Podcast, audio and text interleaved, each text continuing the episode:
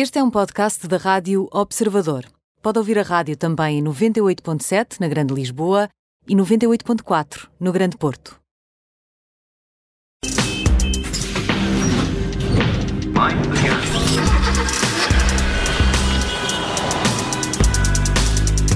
Connosco já está o Alfredo Labrador, o editor da secção alta do Observador. Alfredo, bem-vindo.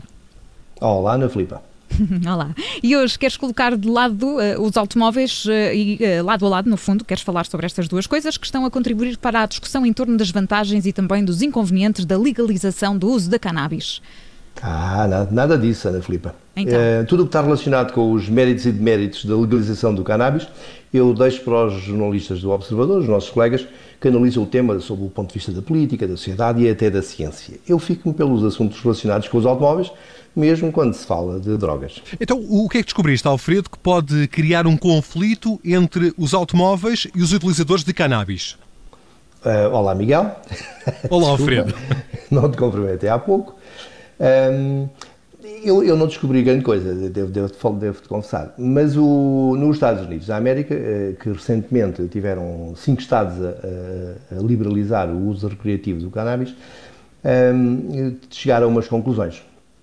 Por acaso, nenhuma delas muito boa. Basicamente, concluíram que o número de feridos e de mortos em resultado dos acidentes rodoviários aumentou consideravelmente após a liberalização do consumo desta droga leve que eu afirmo é o responsável pelo Instituto Americano de Seguros para a Segurança Rodoviária, que é a entidade que trata deste tipo de assuntos, sendo que o número de vítimas é exatamente, o incremento do número de vítimas é exatamente o contrário daquilo que se pretende lá e cá. Ou seja, segundo estes estudos, há uma correspondência direta entre o consumo de cannabis e o número de acidentes?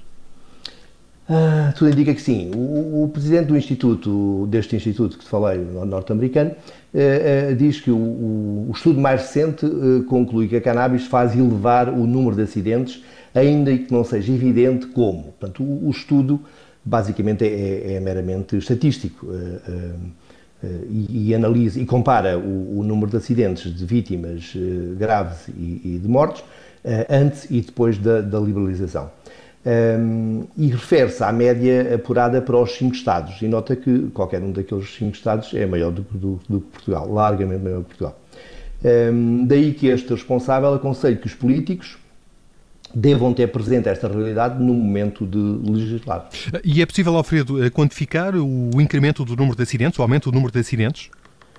Uh, eles quantificam, uh, mais uma vez considerando a média para os cinco Estados, eh, registrou-se um incremento de 6% no número de feridos e de 4% no número de vítimas mortais. Eh, os valores podem não ser dramáticos, eh, exceto para aqueles que se viram envolvidos nos acidentes, mas vão exatamente contra o objetivo que se pretende, que é reduzir a perda de vidas na estrada. Mas, mas foi definida a forma como a cannabis interfere na segurança da condução, Alfredo? Uh, não, uh, o estudo não é, mais uma vez, não é tão específico assim, nem esse era o objetivo terá que ser feito um outro tipo de trabalho.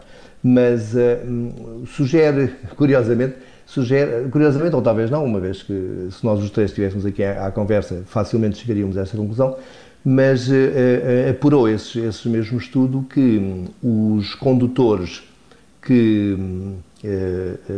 consumiram cannabis e tiveram acidentes são preponderante, preponderantemente aqueles que juntamente com o cannabis, eh, consumiram álcool.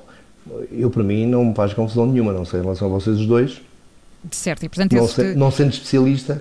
Sim, as conclusões parecem, parecem óbvias, não é, Alfredo? Vais falar sobre isto também na newsletter? Uh, sim, vamos falar sobre isto na, na, newsletter. Portanto, se ainda não subscreve a newsletter, assim, se nos está a ouvir, basta ir ao site do Observador e começar a fazê-lo. Alfredo Lavrador é o editor da secção Auto e junta-se todas as semanas a nós na Operação Stop. Alfredo, muito obrigada. Até para a semana.